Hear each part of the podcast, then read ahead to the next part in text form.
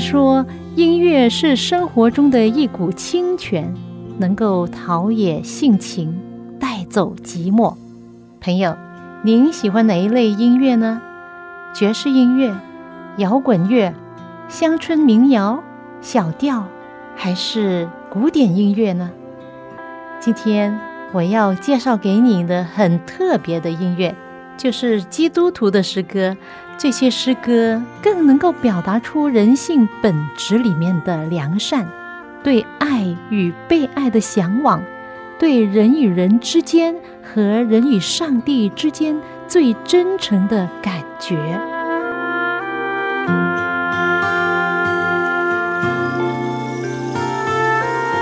亲爱的听众朋友，您好，又到了我们走进心中的歌节目时间，我是肖阳。谢谢你陪伴我这半个小时的节目光阴，朋友，你有受伤过吗？或者是做过手术、开过刀？每一次受伤，或者是你做过手术的话，一定会有痕迹，就是疤痕，是不是？我对上的姐姐以前小的时候，因为在玩耍的时候跌倒，她两只手臂擦伤的很厉害，以后就留下了又大又厚的伤疤。因此，很多年他都没有穿短袖衣，就算是在大热天呢，天气很热的时候，他还是穿长袖。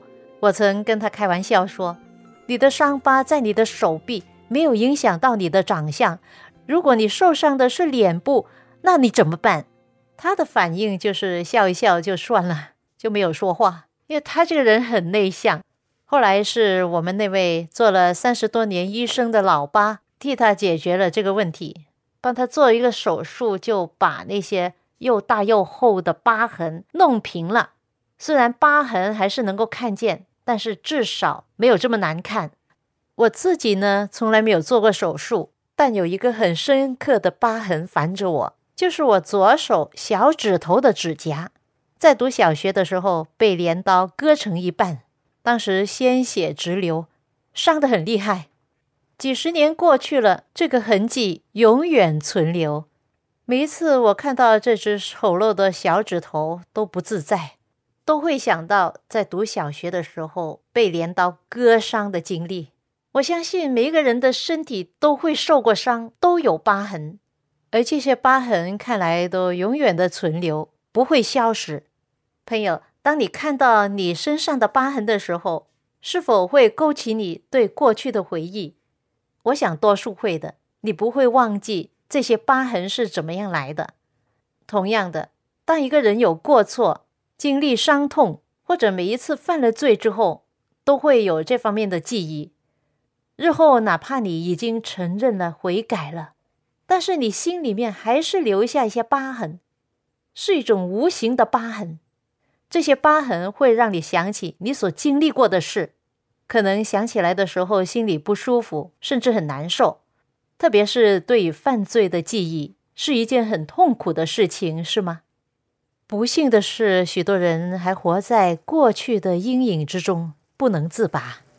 想一想，如果有一天，在我们脑海里，一切悲伤、患难、不如意的忧伤的事，还有一切犯过的罪的记忆都没有了。过去所做过的坏事都想不起来了，那该是多么的幸福啊！我真的盼望，终有这么的一天会来到。在你心头，是否有多处伤口？藏在哪里好久？一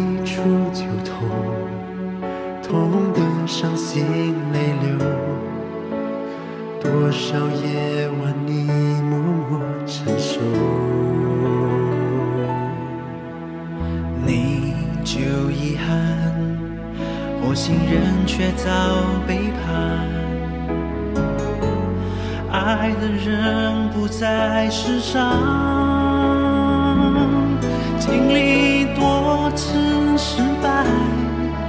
内在外在的伤害，却让人想报复，或让人想不开。主耶稣愿意为你疗伤，是你心中需要平安，他要把所有苦毒带走，让你不会受到牵绊。他要使你的伤口变为赐福你的理由，使你更坚强，能在爱和分享。来自三一六音乐试工的第四专辑里面的其中一首诗歌，歌名叫《伤口》，是负责三一六音乐试工配乐跟弹琴的一位很有音乐恩赐的弟兄韦乐明弟兄作词作曲的，为当时的一个基督教诗歌创作比赛而写作的一首诗歌。我觉得这首歌很感人呢，可以说这首歌是许多人的真实写照。许多人在人生中经历了百孔千疮，但是不论我们所受过的有多深的伤、多大的痛，都不如主耶稣所为我们所受的伤。圣经这样描述他说：“他被藐视，被人厌弃，多受痛苦，常经忧患。他诚然担当我们的忧患，背负我们的痛苦，因他受的刑罚，我们得平安。”因他受的鞭伤，我们得医治。有一位在公司任职高层管理人员，有一个美好的家庭，有妻子，有孩子。但是呢，他被试探引诱，逐渐的对他的同事有好感，他们发生了感情。作为基督徒的他，应该悬崖勒马才对呀。但是他没有保守好自己的心，结果犯了奸淫罪。犯了这个罪之后，心中有平安吗？没有。当一个人没有好好的保守自己的心思意念，就很容易落在试探引诱之中，使得他防不胜防，挡都挡不住。后来因为罪疚感，也因为内心没有平安，他认识到真正的对不起自己的太太和家人。圣灵、上帝微小的声音终于使他觉醒过来，于是他在上帝面前承认自己的罪。并求饶恕，他是以一颗真诚的心来向上帝认罪悔改，上帝的怜悯也临到他。上一次我分享了，大概在公元一千五百年前，古以色列人在旷野的时候，上帝吩咐他们要为上帝建造一座圣所，好让上帝住在他的子民中间。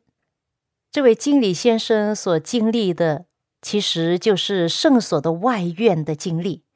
当一个人犯了罪，需要得到解除罪的方法，于是要选一只没有瑕疵的羔羊，把它牵到圣所的外院，然后放手在羊的头上，承认自己的罪，求上帝接纳他。然后杀了这只羊之后，就献上这祭物在燔祭坛上烧了。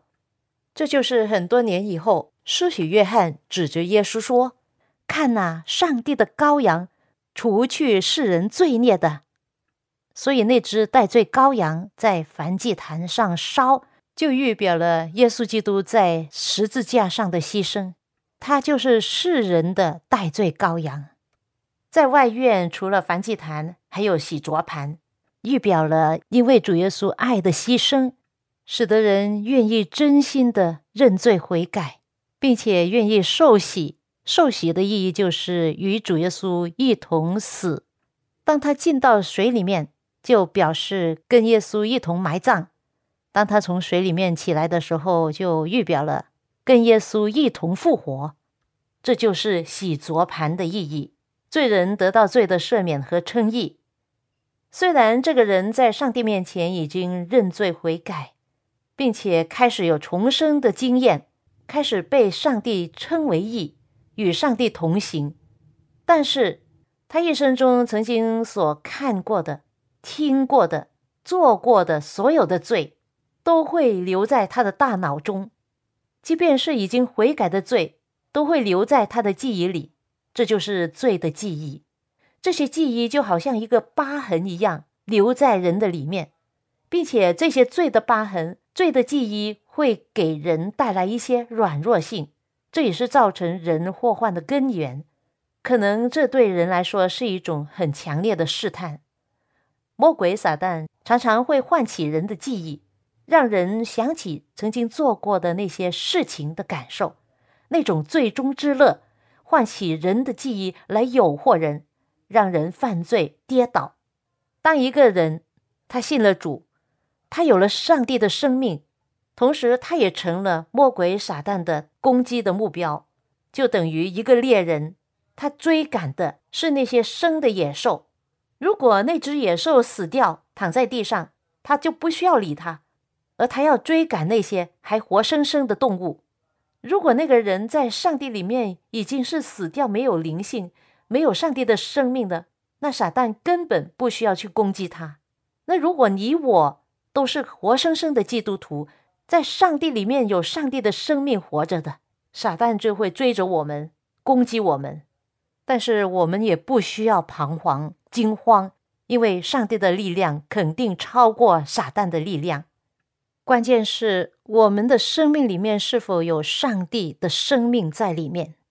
当我们靠着仰望那位为我们的信心创始成终的主，靠着上帝圣灵的力量，去一次次的阻挡这种诱惑，我们就会得胜。每一次小小的诱惑，我们能够经历到得胜，将来。就能够得胜大事，就好像圣经说：“我们在小事上忠心，在大事上也忠心；在小事上不易，在大事上也不易。”如果我们能够在这些小事上都能够靠主的力量得胜的话，我们就能从这样小小的经历中得鼓励、得信心、得喜乐。白虹剑穿。不如主所受的伤，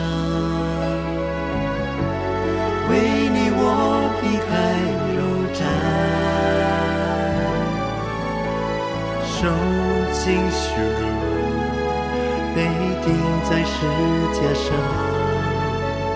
临终还在为他人着想，放下怨恨。叮嘱，你也是有份，也许宽恕和救恩，人生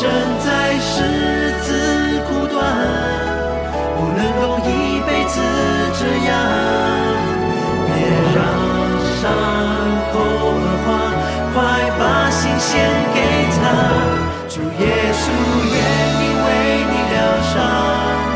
是你心中需要平安，他要把所有孤独带走，让你不会受到牵绊。他要使你的伤口变为赐福你的理由，使你更坚强，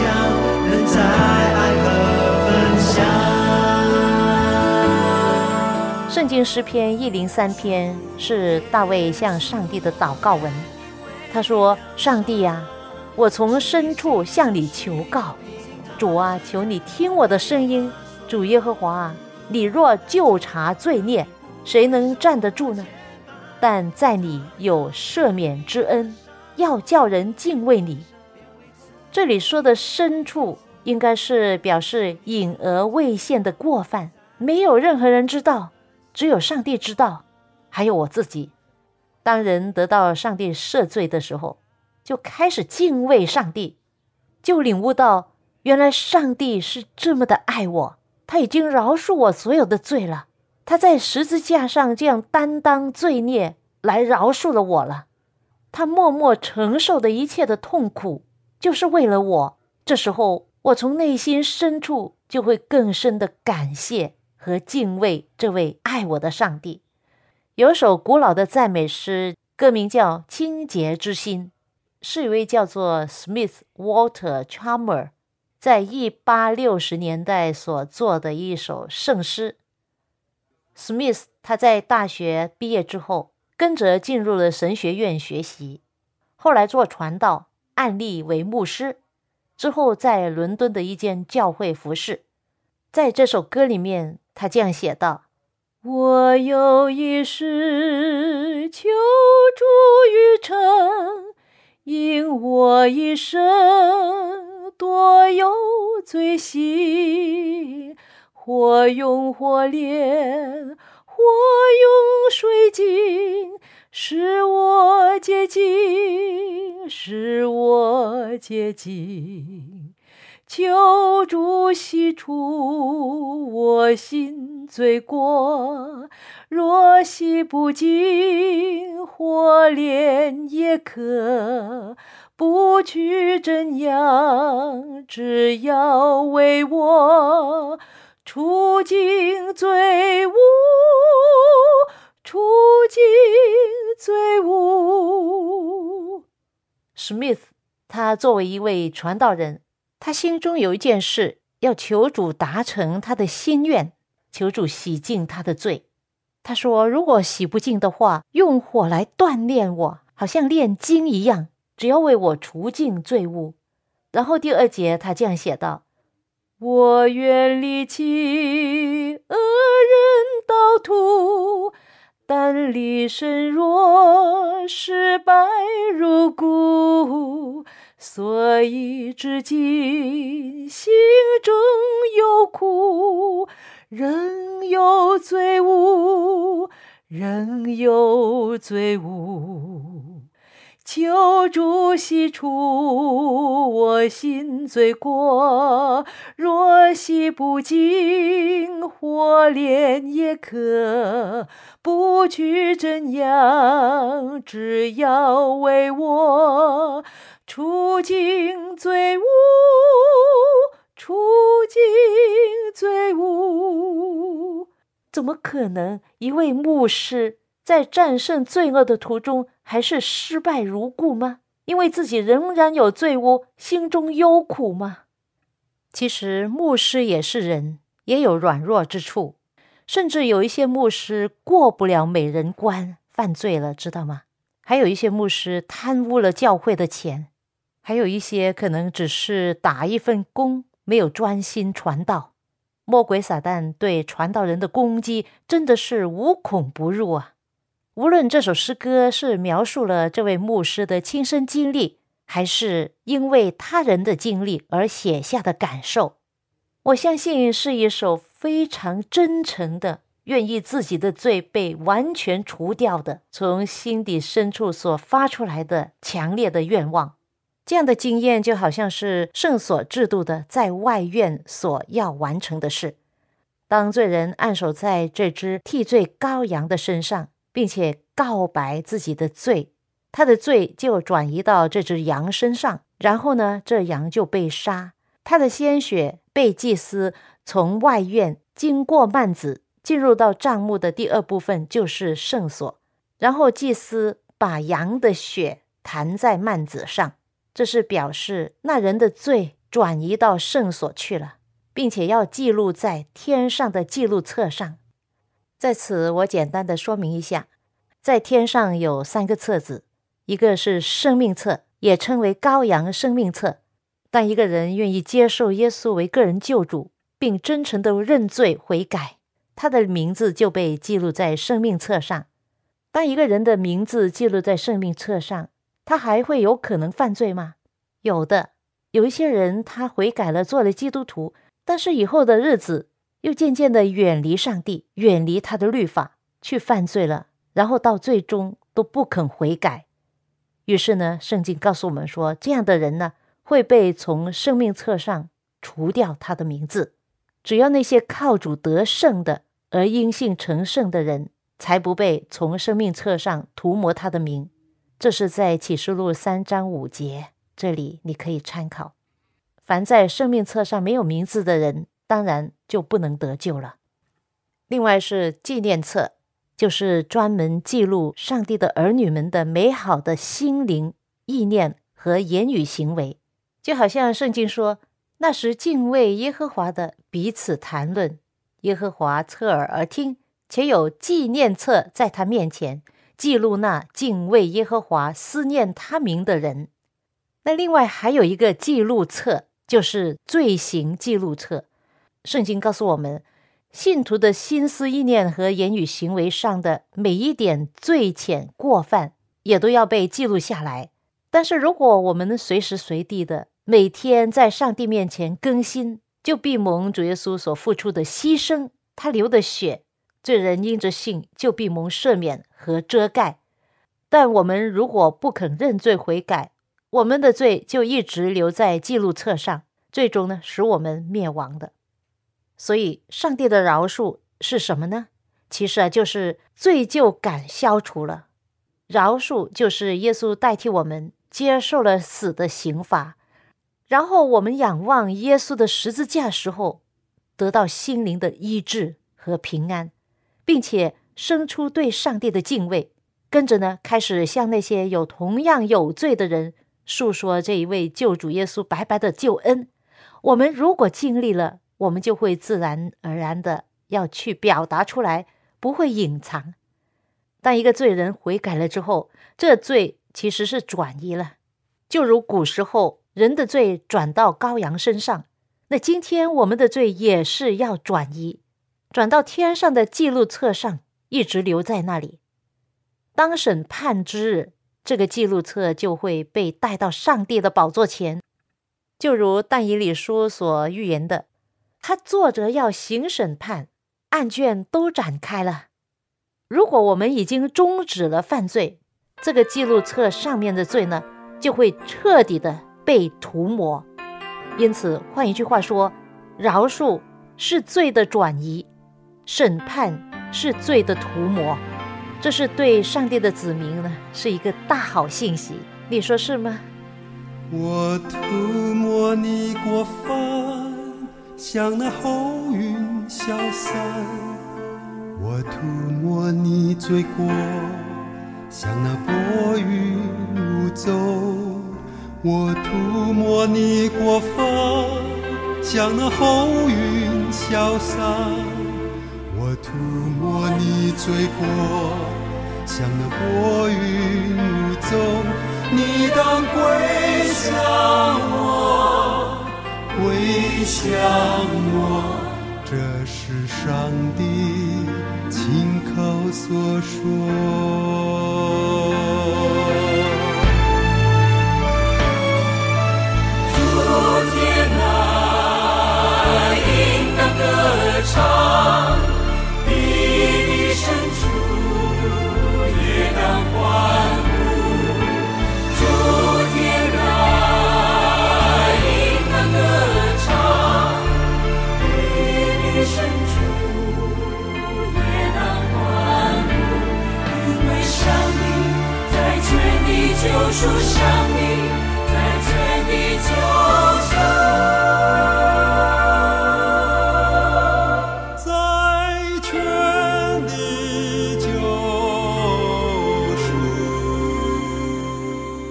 这首感动人心的诗歌名字叫《救赎》，是天韵诗歌创作根据圣经以赛亚书四十四章二十二节的话而写作的。上帝说：“我涂抹了你的过犯，像厚云消散；我涂抹了你的罪恶，如薄云灭没。你当归向我，因我救赎了你。”朋友，当人的生命有新的改变。他就是好像圣经说：“若有人在基督里，他就是新造的人，旧事已过，都变成新的了。”这样的人，他们敬畏上帝，远离罪恶，同时向人很自然的流露出爱与怜悯，很有向他人传福音的负担。因此呢，他会向人诉说主的福音和圣经真理。他最爱谈论的就是主耶稣。最爱想念的也是耶稣，耶稣基督就是他最挚爱的，并且是竭力侍奉的那一位。整个新生灵连一切所有的都愿意献给上帝，并且很想活出耶稣的形象、精神和品格，愿意遵行他一切的旨意。无论他做什么事，都求上帝的喜悦。这样的人生就活出了圣灵的果子，就是。仁爱、喜乐、和平、忍耐、恩慈、良善、信实、温柔、节制。总的来说，他一切的心思意念、言语行为都跟上帝和谐一致了。这样的经验就如同进入到当年古以色列人所谓上帝建造的圣墓的第二部分就是圣所。上一次我分享过，在圣所里面有什么？有陈设饼、金灯台和香炉，这三样都是预表了主耶稣，就是生命的粮，是上帝在肉身的显现，也是圣经的真理。它也是世上的光，要照亮一切在黑暗中的人。它也是为我们在天上的至圣所作为大祭司为我们代祷的那位中保。整个圣所呢，都意味着好像种子一样长成的阶段，最后进入至圣所。至圣所的阶段，相当于把好和坏的分开。很明显的，这是收割的时期。至圣所里面放着上帝的约柜，约柜里面是十条诫命，就是上帝神圣的律法。圣经告诉我们。人要按着上帝的律法受审判。就业圣经的赎罪日，大祭司一年一次带着羔羊的血进入到至圣所，将血弹在至圣所里面的幔子上，作为洁净圣所的工作。就业圣经的赎罪日，其实就是将来的审判大日。那位施行审判的君王把案子打开，要查明一切的真相。就因为他是公义的上帝。才会有公正的审判。我们所犯的一切罪都被记录在天上的记录册上，直到最后的审判。那位审判官就是天父上帝，了解我们，靠着上帝的恩典，靠着他话语的教导，靠着他圣灵的力量，你得胜罪恶，没有重犯了。那上帝呢，就将你的罪涂抹掉。我们在天上的上帝审判我们的时候，就是为了涂抹我们的罪。也让全宇宙众生灵都认证了，那就是罪得永远的饶恕和涂抹了。以后谁也不会提起，也不再纪念，我们也再也想不起来具体犯过的罪，心中的疤痕也没有留任何痕迹了。就如圣经说，上帝要将我们的罪孽踏在脚下，又将我们一切的罪投于深海。在启示录书二十一章又说，上帝要擦去他们一切的眼泪。不再有死亡，也不再有悲哀、哭嚎、疼痛，因为以前的事都过去了。这就是说，永远不会再记起来了。这就是上帝奇妙的恩典。这一切都是这位代罪羔羊耶稣基督所成就的，永永远远的解决了我们罪的问题，将一切荣耀都归给他吧。朋友，你也希望将来在审判大日的时候。你的罪也完全被涂抹，完全在你记忆中消失吗？愿上帝的救恩和他的恩典与你和你家人同在。我们下次走进心中的歌节目中再会吧。